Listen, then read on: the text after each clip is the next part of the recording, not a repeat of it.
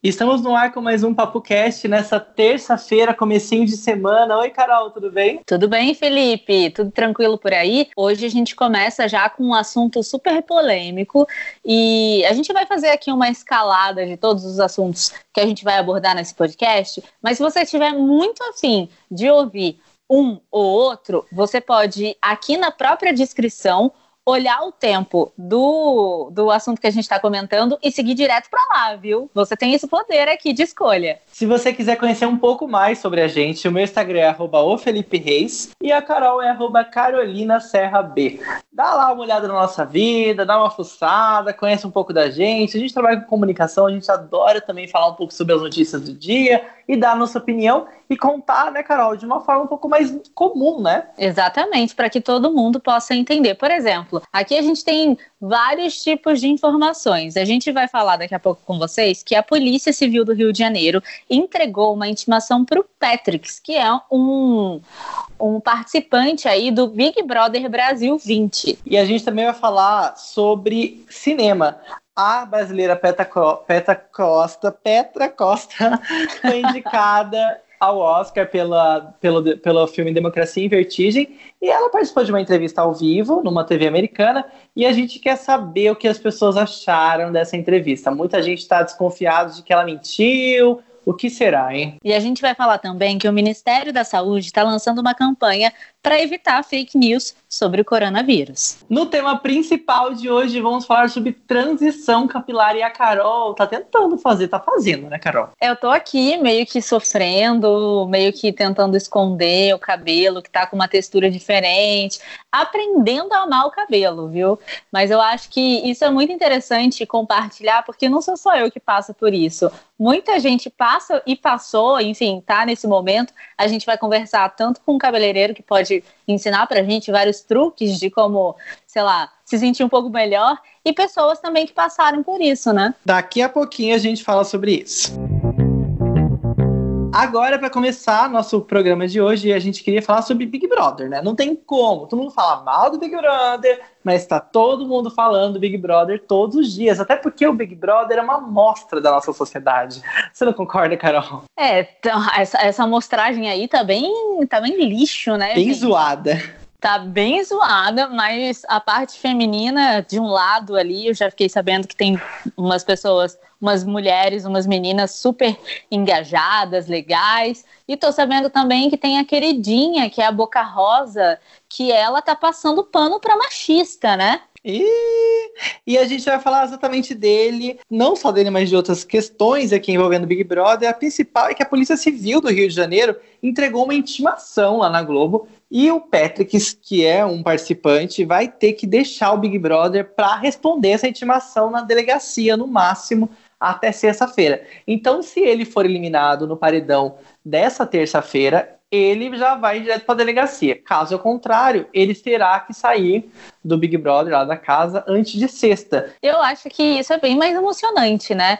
Claro que a situação é bem horrível, bem horripilante. A gente sabe que ele, enfim, numa festa, acho que essa própria Boca Rosa né, bebeu demais e tudo mais, e aí ele se aproveitou desse fato para poder chacoalhar o seio dela, para poder chegar mais próximo pra, dela. Parece que ele também já colocou, meio que esfregou a parte genital na cabeça de uma outra menina. Então, isso assim, são fatos absurdos e que simplesmente a Globo meio que foi conivente disso porque não falou nada, né? hum, né? Parece então, que, okay, na verdade, chamou ele lá no, no confessionário, deram uma advertência ali verbal para ele, não foi isso que aconteceu?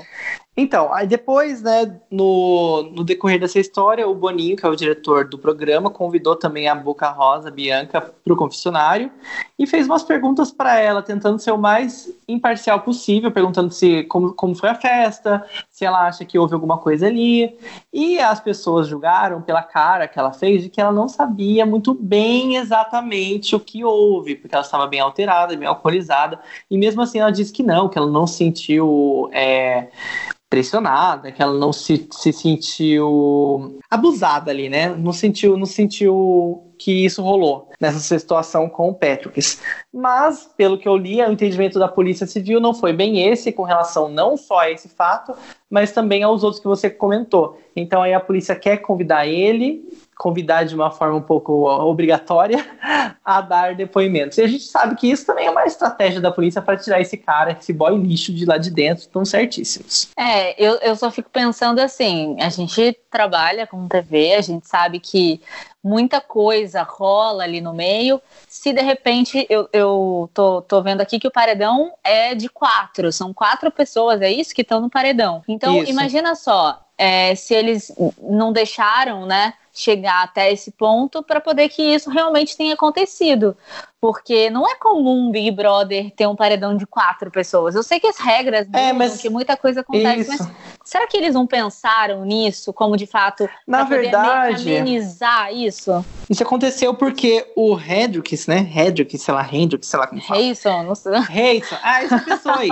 ele saiu correndo para atender o Big Fone e ele meio que atropelou o Pyong. Não, esse foi o Patrix. Ah, e o Patrix. Ai, gente, esses povos tudo tem nome de Astrelix, Obelix. Não, e, e a Flá, Flávia Slane, né? O nome do Ai, senhor. Então, ele tá no Big. Ele tá, por isso que ficou um paredão quádruplo, né? Porque aí, como ele derrubou o Pyong, e aí não houve um consenso não, se foi proposital acho... ou não, colocaram ah, não, todo não. mundo no paredão. Não, acho que não foi por conta disso, não.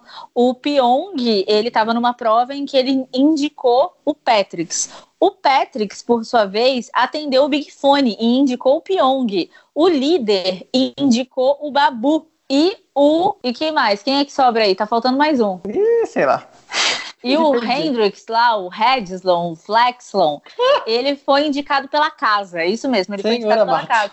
Então, assim, eu acho que de repente tem, pode ter sido uma estratégia aí da Globo para poder dar uma amenizada pro Patrick sair não com a polícia, mas sair como um dos eliminados, porque com certeza ele vai sair amanhã, gente. Pelo que eu tenho acompanhado aqui no Twitter, eu acho que ele vai sair e digo mais, hein? Essa Boca Rosa muito provavelmente é a próxima a sair também. Mas falando sobre Boca Rosa, teve gente que fez alertas para as pessoas que estão na casa. Tá rolando a Casa de Vidro, que também é uma modalidade ali muito legal do Big Brother, que o povo sempre gostou e pediu para que voltasse. E eles voltaram com a Casa de Vidro nessa edição. E aí tem quatro participantes, duas mulheres e dois rapazes, e apenas dois vão pro Big Brother. Gente, a gente tá muito especialista em Big Brother. chama sem a gente, ver. chama a gente pra comentar. Eu não tenho nem TV na minha casa ainda. Então, basicamente é isso. E aí a galera tá indo lá pro shopping, que o, o a casa de vidro tá instalada, levando cartazes, e cartazes maravilhosos, do tipo assim. É, fala pra Bianca parar de passar pano pra macho escroto. Avisa a Mari que o Lucas é um falso. Pede pro Pyong trocar de roupa, pelo amor de Deus. e, e, eu fiquei sabendo também, só pra, pra gente arrematar aqui, porque realmente eu acho que poderíamos ser aí comentaristas de edições de Big Brother, que está fazendo também, é que o Boninho entrou na casa de vidro e falou: gente, olha, cuidado com as informações que vocês estão recebendo, são informações valiosas, elas valem ouro, mas vocês têm que ter discernimento lá, lá na casa para poder ver como é que vocês vão jogar com isso, porque vocês são privilegiados. Isso. As aspas foi: não contem tudo. foi o medo, né? Foi o medo, na verdade, né? Tenha cuidado, porque o jogo pode ficar muito louco. E o Ministério da Saúde lançou agora uma campanha para evitar fake news sobre o coronavírus, né? E aí, se você receber alguma mensagem, né, sobre o coronavírus, é para você procurar o canal Saúde Sem Fake News. Engraçado que eu já falo fake news, eu já imagino a voz do Bolsonaro falando que isso daí é fake news, ok?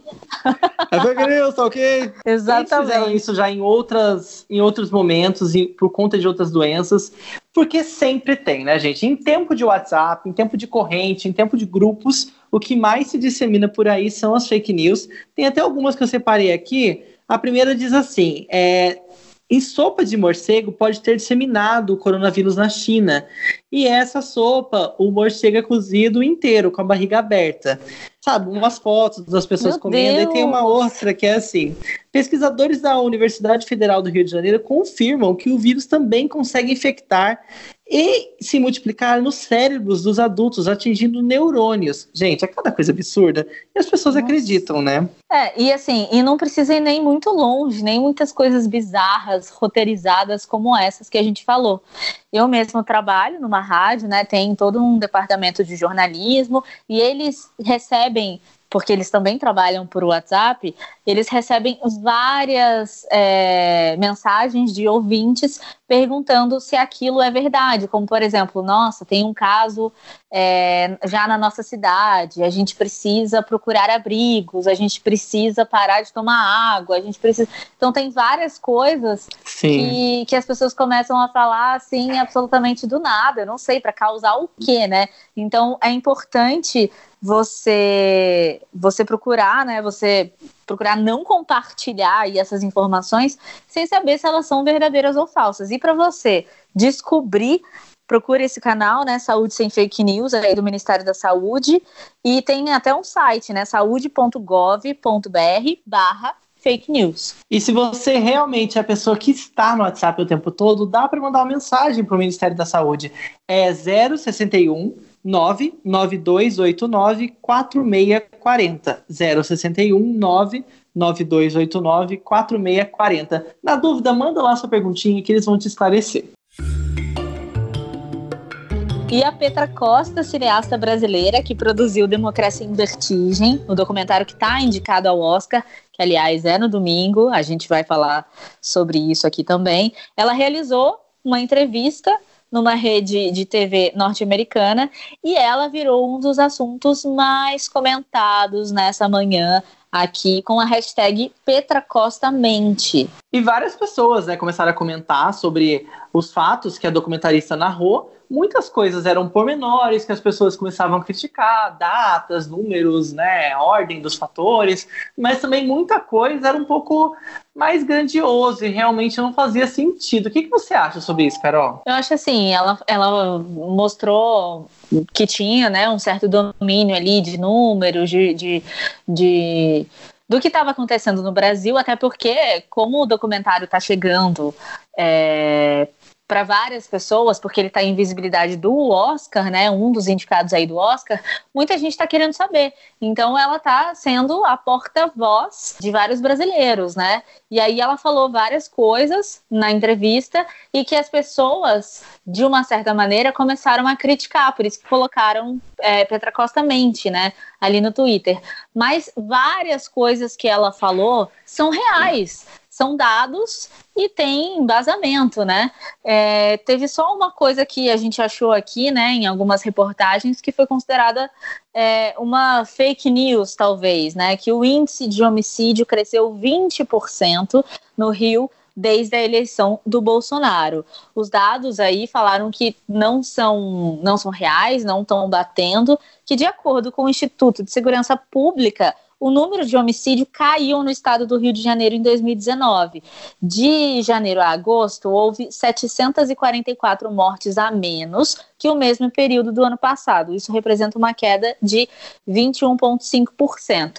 Mas essa eu acho que foi talvez a única fake news, entre aspas, que que a Petra ali soltou, de repente, não sei, enfim. Mas os outros dados parece que foram todos reais, né? Tava, tipo, real, assim, cheque. Verdade. Quantos adjetivos.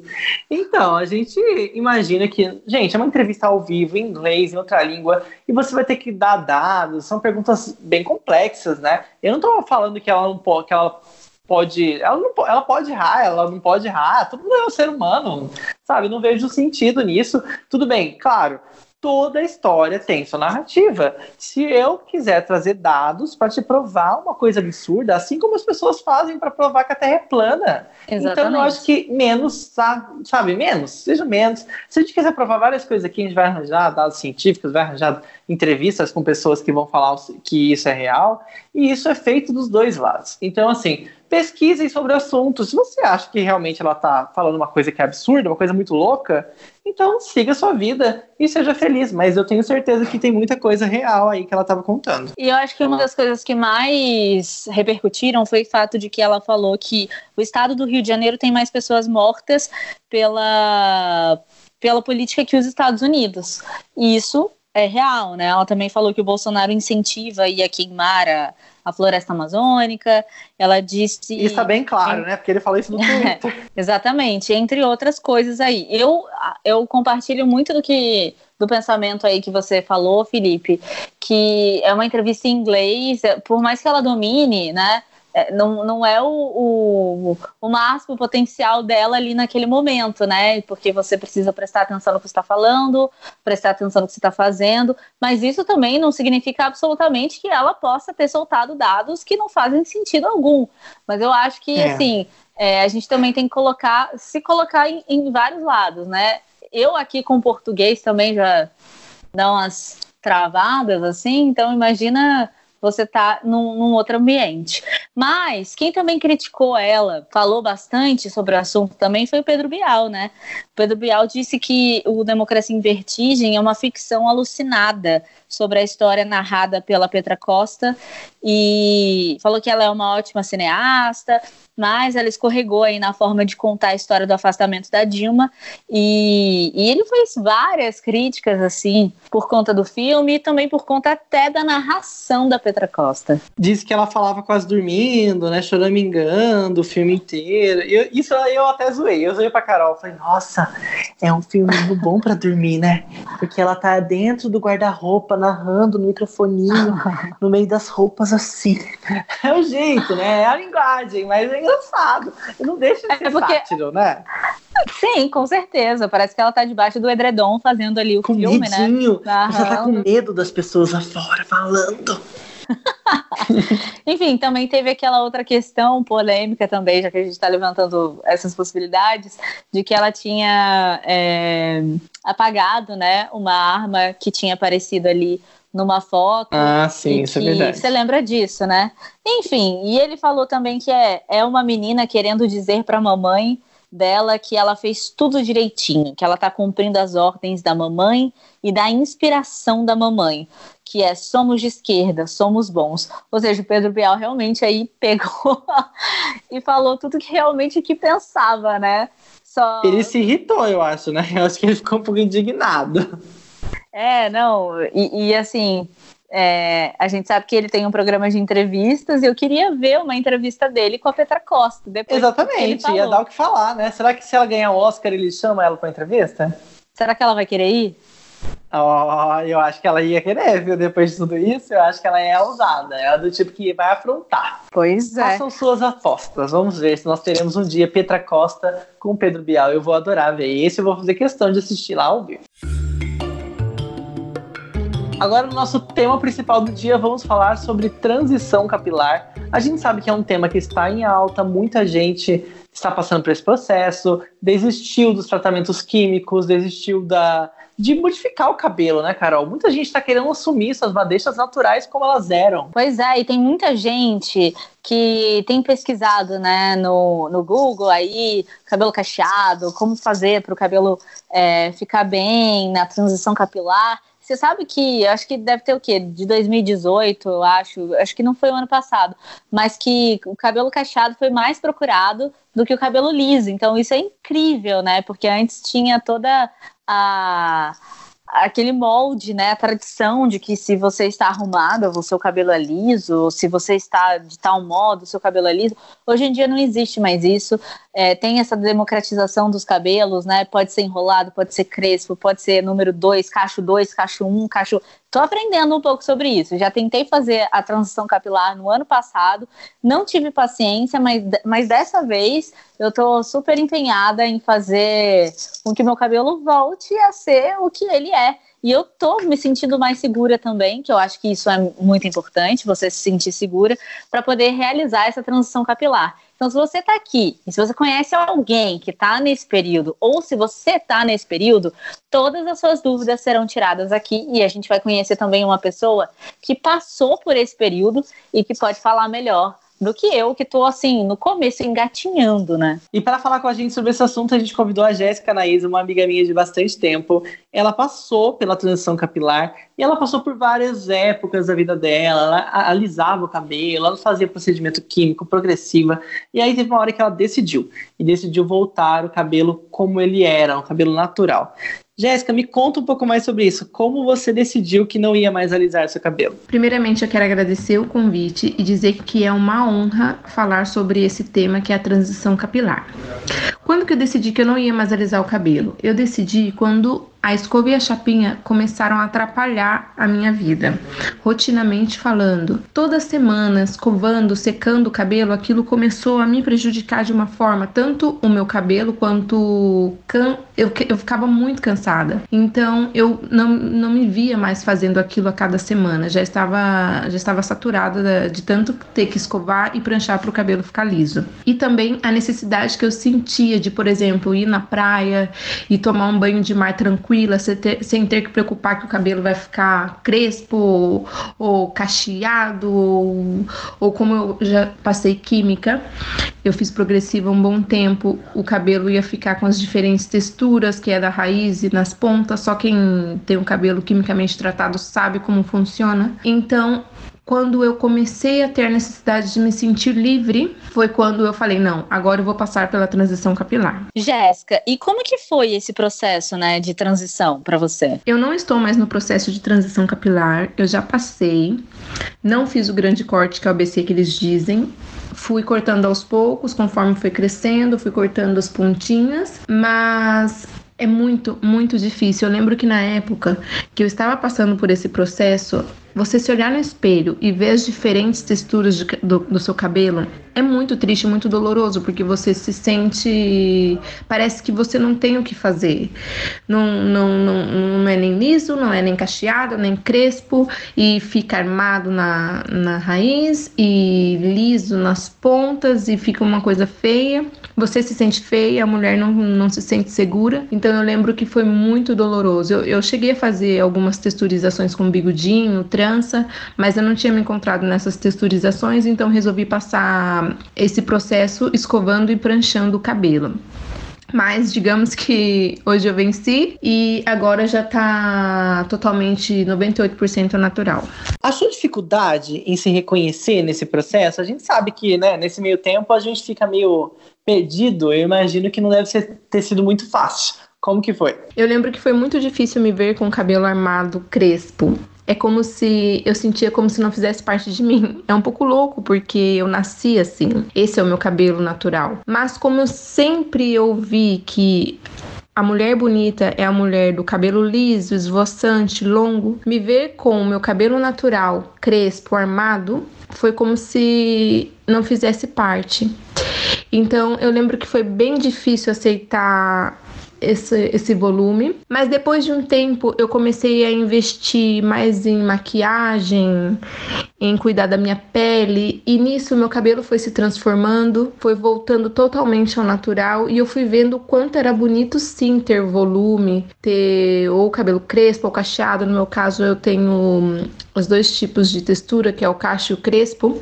Então eu consegui me encontrar depois de 25 anos nesse nesse cabelo natural. E hoje eu tô bem feliz com com, com o meu cabelo. Jéssica, por favor, deixa uma mensagem aqui de incentivo para quem tá no caminho, para quem tá aí quase desistindo, mas querendo muito que o cabelo fique do jeito que era, fique bonito, fique saudável deixa uma mensagem. Eu, eu vou tomar para mim, assim, como se fosse um, uma direção para seguir. Ter o cabelo natural não é uma regra. Eu lembro que quando eu entrei nesse processo de transição capilar, eu participei de alguns grupos no Facebook, vi muitos vídeos no YouTube e via que tava virando uma seita, porque muitas meninas, muitos grupos impõem que você tem que ter o cabelo natural a qualquer custo, que você não pode usar certos tipos de shampoo, certos tipos de creme, que você não pode escovar, que você não pode pranchar.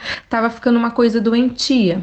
Então eu lembro que eu saí desses grupos e resolvi seguir o que o meu coração queria que eu fizesse e o que me sentia bem. Eu acredito que o mais importante é você se sentir bem, desde que seu cabelo esteja quimicamente tratado, ou se o seu cabelo está pranchado, escovado, não importa. Ou se você quer voltar ao natural, que foi o que aconteceu comigo, desde que você sinta, se sinta bem e livre é o mais importante. Para mim foi muito, muito libertador e eu digo, não desista. Se você quer voltar com seu cabelo natural, procura é, pesquisar mais como hidratar, como cuidar do seu cabelo e amar sobretudo esse cabelo, porque o nosso cabelo ele sente. Quando você rejeita, ele também sente. Então, é, procure amar, cuidar dele e ele vai respondendo conforme o seu, os seus estímulos.